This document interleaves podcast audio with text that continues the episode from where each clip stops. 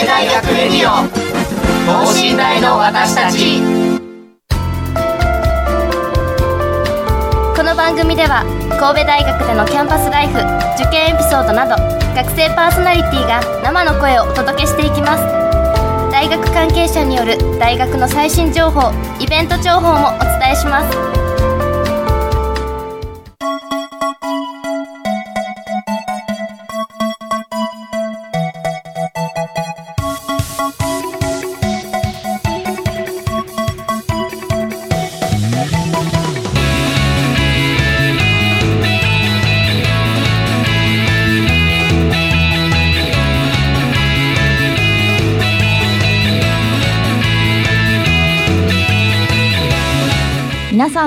は。国際人間科学部3年の中川萌香です、えー、文学部2年の新井智也です。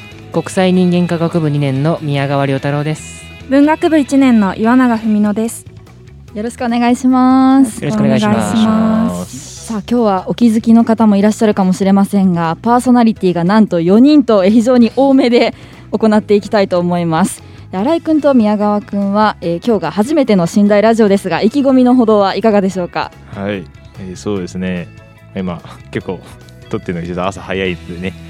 ちょっと自分の血圧が低いんですけどこれからどんどん上げていきたいなと思いますね。上げていきましょうはいお願いします。宮川君は？はいあの初めてということでサークルの私放送委員会の所属なので、まあ、サークル関連でラジオをしたということはあるんですがあここであの、えー、っとこのラジオをするのは初めてなので少し緊張していますが楽しみたいと思います。よろしくお願いします。はい頑張っていきましょう。岩永さんも頑張っていきましょう、はいということで今週は受験生応援スペシャル二次試験編を、えー、テーマにお送りしていきます受験生の皆さんに少しでも役に立つ情報をお届けしたいと思っています。最後までどうぞよろしくお願いします。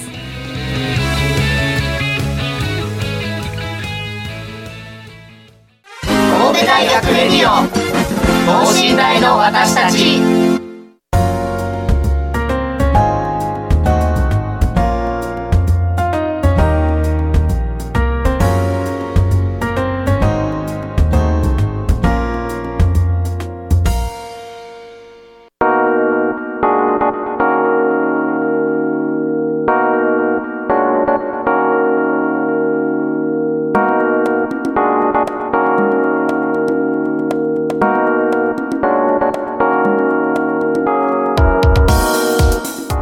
さて改めまして今日のテーマは受験生応援スペシャル二次試験編ということでやっていきたいと思います。まあ、パーソナリティの4人実は放送委員会の、まあ、部員なんですけれども二次試験前の勉強法だったり当日前日の注意点など、まあ、いろんなことについてお話をしていきたいと思っております。はいで今日のねこの収録日が実は共通テストの翌日ということで、まあ、受験生の皆さんはおそらく自己採点をしてヒヤヒヤしているんじゃないかなと思いますがえ皆さんはこの時期どんな感じでしたか？テスト、まあ、センター試験の人もいると思うんですけどどういう感じでした？この時期ですよね、まあ、それ自己採点をしまして、まあ、結果はこう、まあ、ある程度予想通りというか、まあ、僕はちょっとあの数学の方にねちょっと縁がなかったもんで。数学非常に苦手だったんでまあもちろんセンターもそこは悪かったんですけど2時にもね数学があったじゃないですか。だからもうひたすらそこから先はもうセンター終わった後はもう数学の勉強しましたね。うん。新井君は文学部です。ですよね。文学部もでも数学も二次試験はあるのか？あるか？あるんですよねこれなんと。そこがなんとも文系なのにっていうのはね。本当ある。ちゃんとドーンあるんで。うん。本当一か月間数学やってましたよ。そうか。まあでもセンター試験の結果はまあまあ思い通りという本当にもう1日目文系はまあ普通にできて2日目はまあ、予想通り悪いという なるほど。まあでもそこも予想しての結果だったのでまあそんなにこう動揺とかは。動揺はなかったです。ああなるほどね。まあ悪いよなみたいな感じだったっていや宮川君はどうでしたか？そうですね。僕はこれまでの模試の結果等々等から、まあ、センターである程度取ってに僕もあの僕と新井君は2年生なのでセンター試験最後の世代だったわけですがセンター試験である程度点数を取って逃げ切りたいなというふうな思いがずっとあったんですがあのちょうど、まあ、あの共通テストに移行する傾向も少しずつこう共通テストっぽい形に移行していた年だったのでかなりこう数学が足を引っ張りましてあの思い切って点数公表すると僕数学 1A に微合わせて6割なかったんですよね。おおなのでかなりこう、まあ、他の教科がそれなりにこう自分の思ったような点数が取れたので、まあ、全体的に見たらなんとかこう二次試験いけるかなというところだったんですがかなりこう数学の結果にショックを受けたのを覚えています。うん。仲良くなりそうですね。友達になりそう。いやもうすでに部員で仲いいでしょ。かなりなのでそこはあのいろいろと結果を受けてこうドーンとこうショックを受けられてる方ももしかしていらっしゃるかもしれないですけどもいろいろこれから各媒体でねあのボーダーだったりとか出てくると思うのでね。そういったところも冷静にね見ていただければいいなというふうに思ってます。まあそうですよね、まあ、これだけじゃなくて二次試験もありますかそうらですね。うん、全体的に見てって感じですね。で岩永さんは共通テストの初めの世代、初めどうでした？て共通テストの年だったんですけどなんかでも1年間ずっとお前たちは初めての世代だから何も気にするなっていう教育を受け続けてうん。なんか楽しかったですね。あこんな感じなんだみたいな。いやなんかどうせみんな初めてだしっていうあまあなんかそういう気持ちになってましたしなんかあこのタイプなんだっていう気持ち でしたね。なんかその傾向が変わるっていうことで各こういろんな教材作ってる会社がこんな形で出るんじゃないかみたいな教材を隅から隅まで交わされてう、ん。いろんなやつをやらされたんでなんかあへえみたいな なんかそういう感じでしたね受けてみた感じは。うーん。いやなんか結構その過去問がないことがうん。ハンデなのかなとか、ちょっと心配じゃないんかなって思ってたんですけど、まあ。そういう予備校が出してるやつでだいぶ賄えたって感じですか？いやまあ似ても似つかないって感じだったんですけど本番は。そんなに？裏切られたなって感じるくらいには辛かったんですけどでもまあみんな初めてだしっていう気持ちでしたし。まあ初回の共通テストだったので今年よりは優しかったなって思いますね。今年の第2回の共通テストよりは。そうか、はい。確かになんかね。今年はどうなどうだったんでしょうね。ちょっとなんかしたんかなやっぱり。あまあいや本当これはだから僕がやった感想とかじゃないですけどまあやっぱネット見るとやっぱ国語と数学は難かったですねみたいなことは本当書いてありましたね。うーん。そうか。まあでもみんな難しくなってますもんね。あそうですね。うん。そこはそうですね。毎年なんかしてるんだから自分が受けた年が一番むずいんですよそうね。まあまあそうですね。確かに。そうだそうだ。みんな難しかったからあんまりもしこう落ち込んでいる人がいても全然気にし気にせずにね次に挑んでほしいなと思いますね。そうですね。うん。どうなんでしょう。そのじゃあ自分が思ってたより結果が良かったっていう人はこの中にはあんまりいないですか？まあ思ってた通りって感じ？うん。まあそんなに予想と変わんなかったんでまあそうですかね。あそうかそうか。僕もそうですね。数学以外はまあこんなもんかという感じだったので。うーん岩永さんも？はうん。共通テスト本番は思ってたより簡単だったので本番が一番良かったんですけどでもあの平均も高かったのでちょっとそんなに良かったわけでもないのかなみたいな感じでしたね。だとしてもすごいと思いますけどね。うんすごいな。えー、じゃあもうそのままあの今まで思ってた志望校のままで受けていくっていう感じでしたか？そうそんななんか深く変えようかなって普通になんかあるじゃないですか。センターの点数を入れてなんか出したら判定を出してくれるみたいなところあるんです、うんそれでもそんなに悪くなかったので、まあ、あとはその2次でポカ数学でバカポカをやらないようにしなければっていうことでしたよね。なるほどね。そうか。うーん。まあでもここからこう志望校をちょっと変えようかなって思ってる人もいるかなと思うんですけど、なん。かそういう時にこう気持ちの切り替え方とかどうやって考えたらいいかとか何かアドバイスはありますかそうですね。僕はどちらかというとその結果を受けて志望校を変えようか割と本気で迷ったタイプだったのでまあ第一志望としてずっとこう夏から神戸大学ってことで勉強してたんですけどもちょっとこう変えようかなというふうに思ったんですが、まあ、ただこう逆に神戸を受けなかった場合のことを考えてて仮にそこに受かってどうしようかっていうところであのこう入学後のことを考えてそこで自分が勉強したいことを踏まえてあのあえてそのまま神戸大学っていう風な選択を僕はしましたのでそういったこう受かる受からないっていうところももちろん大事ですけれどもその先を見据えてでこうひ少しこうしあの視野を長く取ってみるのも大事なことかなと思います。はあ宮川くんいいこと言いますね。そうですね。ちょっと今あの話しながら俺いいこと言ってんなと思いながら今。レベル高い。レベル高いですからね。うん。いやでもそうですね。もう目先のことがやっぱどうしても気になりますけど、まあ、4年間過ごすわけですそうからですね。うんそこまで考えられるといいかもしれないですねうん。まあでも皆さんねこのセンター試験共通テストまでめちゃくちゃたくさん勉強したんじゃないかなと、そうですね。まあ、私も正直めっちゃ勉強したんですけど、一日のこう勉強スケジュールはどんな感じでやってましたか、難しいですねその話は。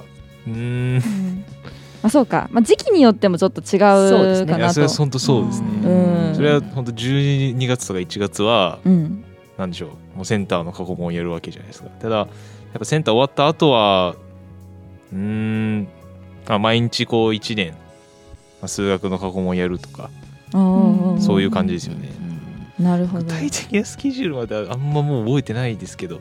うん。どうえなんかじ予備校とか行ってました？あー僕はそのなんか個人的に僕にその数学を教えてくださる方および僕の兄がすごい数学ができる人だったんでその人に習ってたんでで寸大とか河合とかに行ったことは僕はないのでそれはすごいねうん。ある意味で。僕も予備校に通っていてうんこうまあ予備校に行くと結構友達とかもいるのでまあその辺で相談をしながら聞いたことはありましたねそうね。ままあ仲に仲間がこう周りにいるとちょっと安心感。安心感は違いますね。うん。じゃあもう本当にセンター終わってからは結構予備校通って勉強してたって感じ？そうですね。もう予備校にずっといて友達と。っていうところが、まあ、結構自分もこうかなりなんて言うんでしょういろいろ考えてしまったところがあったのでこうダメだったらどうしようとか、うん。まあ、皆さんそうだと思うんですけど、うん。その辺はかなりこう友達に救われた部分はあるかなというふうに思います。なるほど、それはマジでありますね。友達めっちゃ大事だとは思いますそうねですね、うん。友達大事。これはまた名言出ましたね。ねえ。岩永さんはどんな感じで共通テストの後過ごしてましたか？本当に何にも覚えてないんですよね。なんか 一番覚えてる。いやなんか消しちゃったのかなって思うんですけどなんか共通テスト終わった後って学校来なくなりません？みんな。なんかあそうですね。次第の入試があったりとかしますもんね。入試があったりうん。あとなんかその二次試験である教科も違うじゃないですか。ね。だからなんか同じ志望校の子たちとは会ってやばいねみたいなしんどいねみたいなことずっと言ってたなって思いますけど。でも先生との記憶の方が大きいですね。私はなんかその同じ志望校の子が多かったわけじゃなかったのでうん。その自分の二次試験のある教科の先生のところになんかくっついてずっと分かりませんってずっと言ってたんで。先 先生との絆結構大事でしたね私は。なるほおど。今度は先生ですか。はい。それもまたいいですね。ねいいですね。うん。やっぱでも分からないことはもうね先生にやっぱ聞きに行くのが一番ですからね、本当そうですね。うん。うん間違いないですね。そうか。じゃあやっぱみんなこう二次試験に向けて自分がちょっと苦手だなって思うところをまあ埋めつつ過去そうですね。問やったりうん。で過ごしてたんですね。はいそうですね。そうですよね、まあ、その中でこうちょっとこうモチベーションが保てないなとか逆にこうリラックスしたいなみたいなそういう時はどうやって過ごしてました？いや僕はもう割り切って僕ポケモンがすっごい好きなのでポケモンをやりました、割り切って。ああなるほど。あ時間疲れたからっていう。どうせ集中しないしっていうことで。そっちに行ってまあそれをやってまあまたその次の日また普通に勉強するっていう、おおまあ、どうせそうその集中できない時間は何やってもいいやん理論でゲームをしていましたね、うん。メリハリをつけてね。あそう。まあまあある程度はつけながら。ああいいですね。宮川くんどうしてました？僕はあのサッカーがすごく好きなので、まあ、新井さんとこう趣味っていう部分では共通するところがあるんですけども、まあ、ここの時間は、まあ、なかなか90分フルマッチを見るのは難しいのでハイライトを見たりですとかそれでもちょうどその僕らがこう入試の近辺であの当時2020年の入試を受けてちょうどオリンピックのあった年だったのでそのオリンピックのサッカーのアジアの最終予選とかをやってたので、まあたまにそういったところをこう見ながらこうその時間だけは勉強のことを割り忘れて割り切って過ごしたりとはしていました。うん。気持ちをちょっと切り替えそうてねですね。その時間はまあちょっといいからとりあえず休もうみたいな感じであえてそういう風にしていました、確かに。私もそうですね。行き詰まった時はずっとあの YouTube でお笑いを見てましたね。ね。うん思い出しました今。岩永さんどうしてました？私はあの後期試験で入学したんですけど、あのちょっと神戸大の文学部の前期に地歴があるのかはわからないんですけど地歴があったところだったんですよね前期試験受けたのが。であの本当に数学とか英語とかやりたくなくなった時はずっと地理の参考書みたいなやつ見てましたね。なんか資料集みたいなの絶対出ないでしょみたいなやつをずっと見てなんか友達にこれ何々って言うんだよって 出ないやつを。そうですね。言ってました。ま豆知識的なねそうです雑学的な感じでね。うん。地理で受けたんですけど友達の日本史の資料集をずっと見てたりしてましたね。やりたくない時は、えー。あまあでも将来的にどっかで役に立ちますよね。突然クイズ番組見てたらあこれだみたいなね。ありますよね。ありますね。確かに。地理の資料集ってめっちゃ面白いですよね、気づいたら授業中ずっと読んでましたもんね、ああそれはちょっと社会の資料集読みがちで、ね。いやまマジであるよ。うんうん確かに。なんかやっぱ教科書と違いますよね、うん。図とかも多いし、綺麗なんですよ字がない。見てて安心するんですよ写真ばっかりだからね。確かにそうだね、うん。まあうん。特に数学苦手な我々からしたら数字もねそんなにいっぱい出てくるわけじゃね。地理だったら多いぜ。あ地理はそうか、そうですね。うん。よかったですそうか。じゃあまあまあこうね自分の好きなこととかをやりながらこうメリハリをつけてやるのもよし資料集を読み込むのもよし。ということでで、すね。うん、アドバイスということにしておきましょうか。ね。えということで、まあ、あのこうセンター試験共通テストが終わってからどう過ごしてたかなんてことを聞いてはきたんですが、まあ、気になるのが試験当日とか前日のことですよね。試験前日皆さんどうやって過ごしてましたか？ああまあ僕はこう新幹線乗ってこっちやってくるんですけど、まあ、やってくる時まではクソ真面目に赤本見てたんですけど、はい。まあ着いた後は、うんう今そうやってもええかってあってもうひたすらそのホテル結構いいとこに親がねこう入れてくれてたんでうん。そのホテルのあのルームサービスメニューをずっと見てました。おいええかと思って。言わされなんかなんか見たら余計慌てちゃうかなとか思って。ルームサービスなんか頼みました？やっておりませんでした。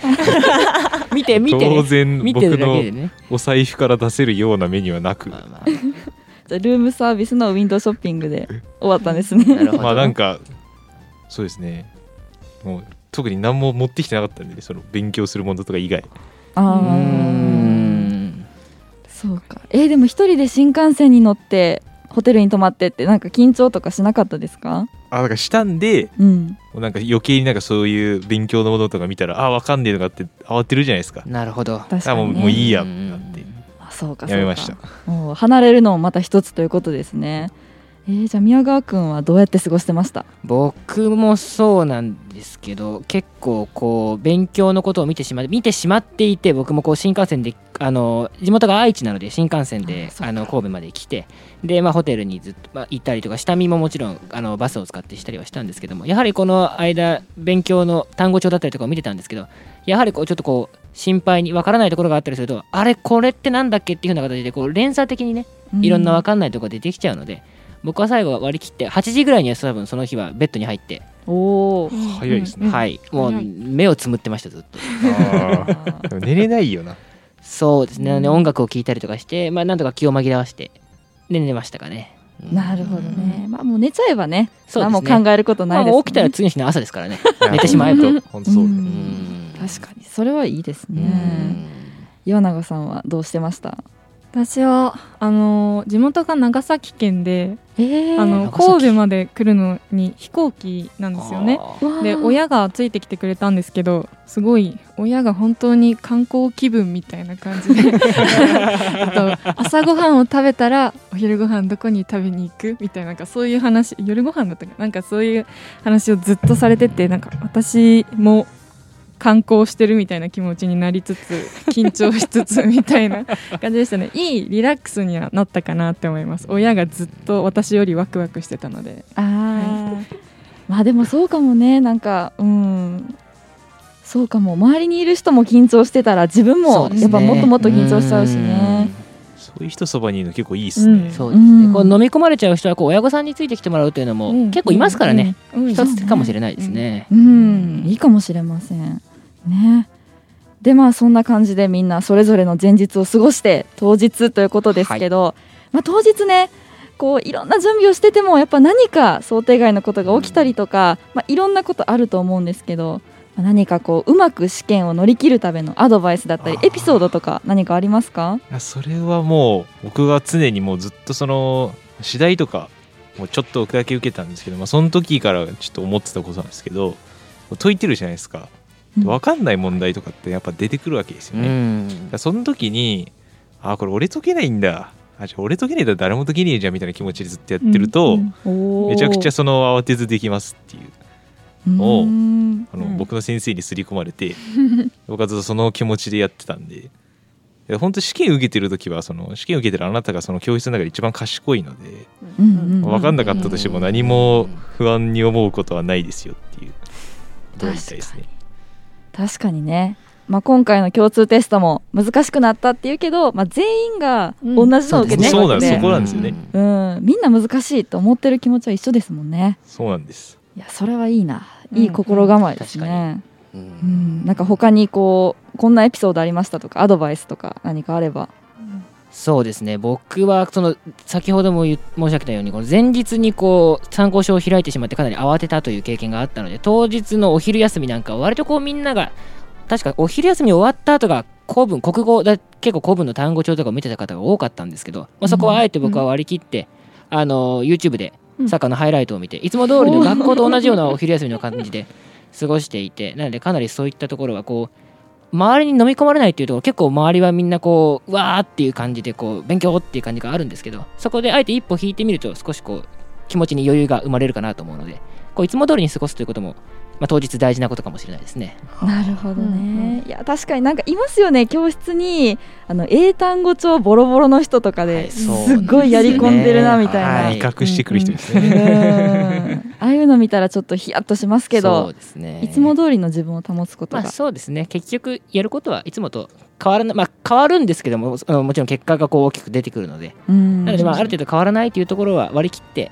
過ごすのも大事かなと思います。確かにね、岩永さんどうでしょあのー後期試験の時に後期試験ならではかなって思うんですけどあの広い教室にこう受験人数分の机が押さえてあるんですけど全員が受けるわけじゃないじゃないですかうん。後期試験って。だから広い教室にすっごいスカスカで受験するんですけど。あの私の運が悪かっただけなのかもしれないんですけどなんか近くの席の人がすごいガタガタする人で なんかあるあるエピソードそうなんでですねね。あの題問終わるごとにこうシャーペンをパンってするタイプの人でなんか。そうなんですよねちょっと広い教室にその人の音がすごい響き当たってて近かったのですごいそれがなんかうわーって思いながらやったのでちょっと後期試験の人はなんかメンタルを整えていった方がいいかもしれないですね。ちょっういや目立ちやすいですね。うるさい行動をする人が そういう行動はね。本当にいるんですよね。センターとかだともっとありますよね、そういう人たちってね。うん。うん。うんそうですね。うん結構人数が多いとねそれはそれでまたこうね近いからね気になったりとかはありますよね、そういったことがね。うん。そうね。いやでも私もその後期試験で診断を受けたので、すごいそのなんかこう席が空いてる感じとかがうん分かって、スカスカなんですよね、うん。あの時は私の時はコロナじゃなかったんですけど、うん。もうそれでももうすでにソーシャルディスタンスが取られてるっていう感じで。うん。あの中でやっぱメンタルを保ってしっかり自分を持ってやるっていうのは大事だなとうん。うん。思いますね。うん。まあ、いろんなこうアドバイス飛びます飛び出しましたけれどもあとねこの信頼っていうのが、まあ、すごい山の上にあるわけじゃないですあか。そですね。でそこについてねこう来るまでについてのアドバイスぜひちょっとお願いします。いや本当にあのまあ基本まあやっぱ半六なんですかねやっぱ。阪急六甲ですね。は阪急阪急六甲。阪急六甲六甲一から来る方もいらっしゃるのかな、うん、学部の方は。はそうですよね。ね。うん。まあ、六甲道の方はもちろんバスだと思うんですけれども阪急六甲の方もやっぱそのやっぱすごい当日バス混むんですね、うん。うん。当日混みますね。行くバスが、なのでまあ余裕を持ってその六甲に着いた方はやっぱちょっと頭を目覚めさせるみたいな意味でも歩くのもいいかもしれないですね。特にその文学部と理学部と農学部の人は一番標高が低いので、うんまあ標高が低いっていうのもねなかなか大学のキャンパスでない表現、なかなかない表現出ちゃいましうん。うん。上の方のキャンパスだとねちょっときついかもしれないですけど。そうですね。ね。国際人間科学部とかはあ結構上の方にきついですけど、うんうん。人によってはそのまあねわざわざその試験前にね人混みにバーンって入れられるのも嫌だなっていう人いると思うんでね。うん歩い歩いたりしてもどうでしょうっていううん。ちょっとこれは提案なんですけど、うんうん。確かにねこう登山をしてからねあそうですね。のテストを受けるっていうのもうん。まあうん。いいかもしれませんね。あもしこうバスで行きたいっていう方は、まあ、私からのアドバイスとしては、はい。3本前の時間の,、うん。の電車にそうですね。乗っておく。かなり前期試験だったので、まあ、余計だと思うんですがかなり混みますからねバスは。うん。えー。乗れないことって結構ありますよそうですね。ねそれを横目に見ながらずんずん登ってくるの結構気持ちいい まあそれはねそうですね、阪急六甲の方は逆にこうバスをバスよりも歩いた方がね早く着くみたいなこともねうん待ってる時間帯だったら本当ありえるからうなすごい新井君登山推進派ですね。いやすいませんちょっとあいやいやいや。まあね、なんか本当にこう時間にちょっと余裕を持っそうてですねっていうところがいいかなと思います。持ち物とかはどうですか？なんか気をつけたものとかあります？持ち物？いやあのこれはだから僕の持ち物の思い出の話なんですけど、はい。はい。僕はあの一人でまあお弁だからこうホテルの方にねお昼ご飯とかもないのでお昼ご飯もらえたんですけどすごくいいですね。そのお昼ご飯飯がめちゃくちゃ豪勢な神戸牛弁当で。お昼ご飯の時にもうそれを分けてあ僕はこれ勝ったなっていうふうに お昼ご飯戦争にはまあ圧勝ですね。発祥ですね、うん。これ見よがしに食べてたんで。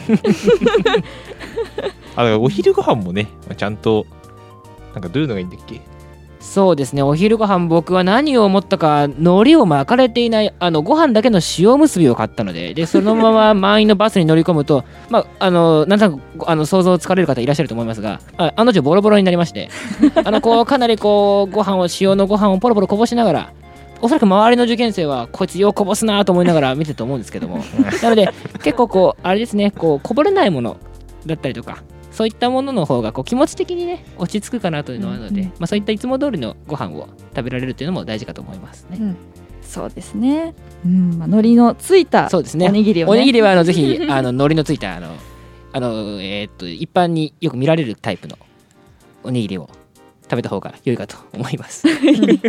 非常に現実的なアドバイスが飛び出したところでまだまだこう受験エピソードは語りきれないところはあるんですけれども、まあ、そろそろねあのお時間が来てしまいましたのでこの辺りにしとこうかなと思います。少しでも受験生の皆さんのお役に立っていれば幸いです。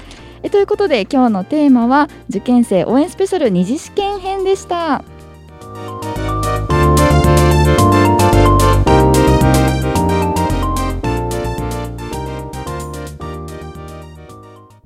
神戸大学レディオ等身大の私たち。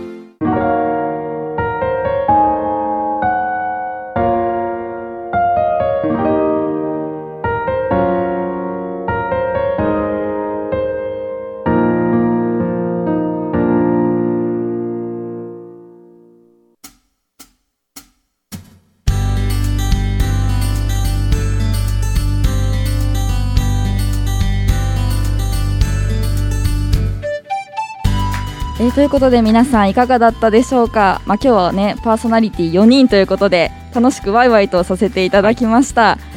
あの放送委員会の部員のね4人だったんですけれどもちょっと感想皆さん一言ずつじゃあ新井くんからお願いします。ああいやーまあ今日は本当にねまだ同じ部活などに会ったことがない方がいたので 釣りその方とお話できてよかったですよ本当に。ねまあオンライン活動ですからね。そうですね。うん宮川くんはいかがでしたか？はい初めてのラジオでしたがあの中川先輩のリードに引っ張られながらあのすごく気持ちよく喋ることができました。ありがとうございました なんか先発ピッチャーの感想みたいでしたけど。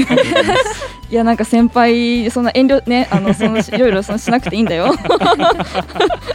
い、楽しかったです。ありがとうございました。ありがとうございます。じゃあ岩永さんどうでしたか、私も、えっと、先輩方とワイワイ楽しくお話できてとても楽しかったです受験生の方にもね今はとてもしんどいかもしれないですけどぜひ頑張ってほしいなと思いまですすね。ですね。ありがとうございます。もう本当に受験生の皆さん今コロナだったりいろんなことがあって大変だと思いますが、まあ、最後の最後まで自分を持って頑張っていただきたいなと思います。今日のラジオが少しでも役に立てば幸いです。ということで今週は中川と新井と宮川と岩永がお届けしました。それではまた次回さよなら。さよなら。